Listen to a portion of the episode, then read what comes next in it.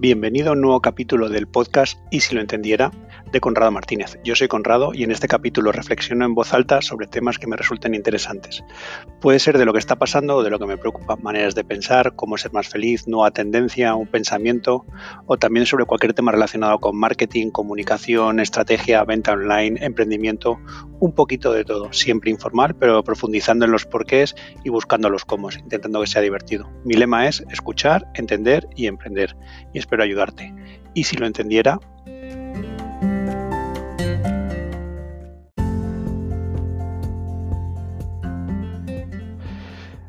He empezado a hacer un curso y una de las primeras tareas que me han puesto es hacer una lectura de, un extracto de, Helen Keller. Helen Keller, que yo no la conocía, eh, y, pero después de leerlo he tenido que estudiar sobre ella y me encanta, era una persona sordociega que aprendió a, leer y vamos, que al final escribió un montonazo de libros, activista de, en Estados Unidos por los derechos de la mujer, por los derechos de los ciegos, y vamos, un personaje a seguir llena de frases míticas y demás. Y la verdad es que me, ha, gustado tanto que me he decidido hacer un podcast sobre su, concepto del optimismo, o sea, el concepto del optimismo de una persona sordociega, alucinante. Y, si lo pensáis es, la leche. Y por eso os voy a leer partes de lo que he leído y, que me ha gustado, por si os gusta. O sea, yo creo que es un regalo que hago para quien le apetezca y le gusten estas cosas, pues está muy bien. Y nada, empiezo sin más. Según ella, si todos pudiéramos elegir, elegiríamos ser optimistas. Todos tenemos el sentimiento de que la felicidad es uno de nuestros derechos inalienables. Sin embargo, la gente tiene diferentes ideales de felicidad. Unos lo buscan en el, en el acaparamiento de los ricos, otros en el orgullo del poder y otros en la consecución de, de eh, cosas como el arte o la literatura que les transporta, les hace sentirse mejor. Solo unos pocos buscan la exploración de, qué es la felicidad dentro de su propia mente o en la búsqueda del conocimiento. A mí esta parte última, de que a través del conocimiento y del estudio puedas llegar a ser más feliz, más pleno, es una cosa que cada vez me gusta más y sobre la que estoy estudiando.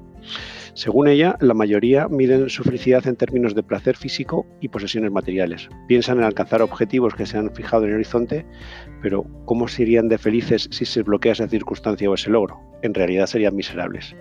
Alguien sordociega como Helen debería ser miserable y quedarse en un rincón. Pero, ¿y si la felicidad es algo tan profundo que se convierte en fe, tan, tan pensado que se convierte en una filosofía de vida? Eso es lo que ella cree.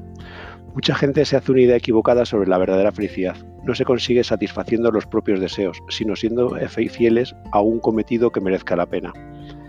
Esta frase tiene miga, la verdad es que es, para pensarla. Igual que es normal que un pecador se levante en público y reconozca sus pecados, ¿por qué no se puede levantar uno en público y reconocer que es un optimista y que cree en la felicidad que está sintiendo?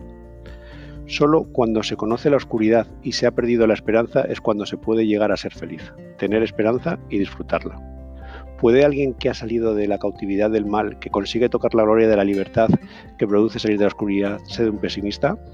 Estas son las palabras de Helen Keller, o sea, según ella, oye, tendría que estar muerta en un rincón y sin embargo, una vez que ha salido de eso, pues es cuando realmente puedes ser feliz. Y no se puede ser feliz del todo si no has pasado por, por esa tristeza total. Cuando se aprende a vivir, a pensar, a tener esperanza, entonces la oscuridad y la tristeza no te pueden volver a encerrar. Es un error contemplar el bien e ignorar el mal, porque la gente negligente siempre se camina al desastre. Hay un optimismo peligroso, el de la ignorancia y el de la indiferencia. El optimismo, al igual que la felicidad, tiene que ser compartido, porque ser feliz en un entorno donde los que te rodean no lo son es mucho más difícil, por no decir imposible. Ser optimista es en una sociedad donde los que te rodean pasan hambre e injusticias es una misión mucho más difícil. Por eso, el luchar por el bien común es luchar también por tu bien. El optimismo que no valora el coste es como una casa de arena. Debes entender el mal y estar familiarizado con el dolor antes de poder ser un verdadero optimista y esperar que otros crean que la razón de ese optimismo está dentro de ti y que es algo duradero, no algo que desaparecerá con la primera mala racha de que algo malo te pase. El mal, algo que te sucede, puede no tener ninguna consecuencia, excepto ser una, gimnasia mental de superación. Solo gracias a haber padecido grandes tragedias y problemas puedo decir que soy un verdadero optimista, que las cosas malas que nos suceden no nos hacen más fuertes y nos ayudan a evolucionar y mejorar. Nos hace más fuertes, pacientes y nos da nuevas capacidades. Nos dirige el alma de las cosas y nos enseña que aunque el mundo está lleno de sufrimiento, también está lleno de superación.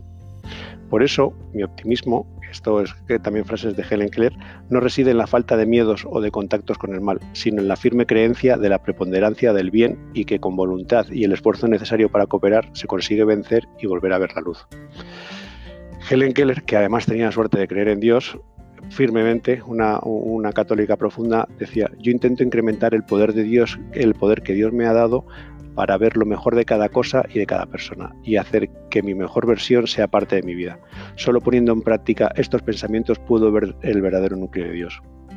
Según ella también, el optimismo está sustentado en dos mundos, yo y lo que me rodea. Yo abro las puertas de mi ser a las cosas buenas que me rodean y las cierro celosamente contra las malas. Nunca estoy descorazonado por la ausencia de bien. Nadie me puede arrastrar al rincón de la falta de esperanza absoluta. El miedo y la desconfianza son fruto del pánico de una tímida imaginación, que puede ser vencida con un corazón fuerte y una gran mente trascendental. Mi participación en el trabajo importante del mundo que me rodea puede ser reducido, pero el hecho de poder hacer algo que pudiera mejorar el mundo que me rodea hace que desee trabajar en el propio concepto de optimismo. Esto pensarlo desde el punto de vista de, una sordociega y dices que puedo hacer cosas para mejorar en mi mundo y que todo el mundo alrededor le diría que es una chorrada. Y sin embargo o sea escribió libros que, han cambiado a la vida de muchísima gente eh, también eh, habla de que hay que tener cuidado porque existen soñadores que hacen castillos de felicidad en las nubes y cuando el viento inevitable los mueve se vuelven pesimistas no seas un mundo de caos, sino una fracción infinitesimal del producto o de productor, que genera bien en nombre de Dios. Hay que levantarse a hacer cosas con todo tu empeño. La verdad que como veis era una, una creyente a saco. Como amo el poder trabajar con mis manos y con mi cabeza, soy un optimista por encima de todas las cosas. Sé que puedo hacer cosas útiles. He aprendido que, aunque los trabajos en los que yo puedo ser útil son pocos, el trabajo que puedo hacer no tiene fin. Por eso era una incansable trabajadora y no paraba de hacer nuevos libros, nuevas obras, de ayudar, embarcarse en tareas diferentes y demás. También ella hablaba de que Darwin solo podía trabajar a poquitos, ratos de media hora, pero gracias a muchas medias horas diligentes, él creó los principios de una nueva filosofía. Me siento bravo y preparado para, eh, para lo que está por llegar, porque mi religión es el optimismo.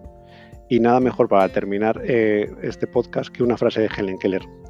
Cuando una puerta de felicidad se cierra, otra se abre, pero muchas veces miramos tanto la puerta que se ha quedado cerrada que no vemos la que se ha abierto para nosotros. Y hasta aquí este podcast, un poco friki la verdad, pero, pero es que me ha gustado mucho. Si lo oís y pensáis sobre alguna de las frases de, que dice esta mujer y pensáis además que es una persona sordociega, entenderéis por qué me ha impactado tanto y, y que hay cosas como para seguir. Nada más, un saludo chicos.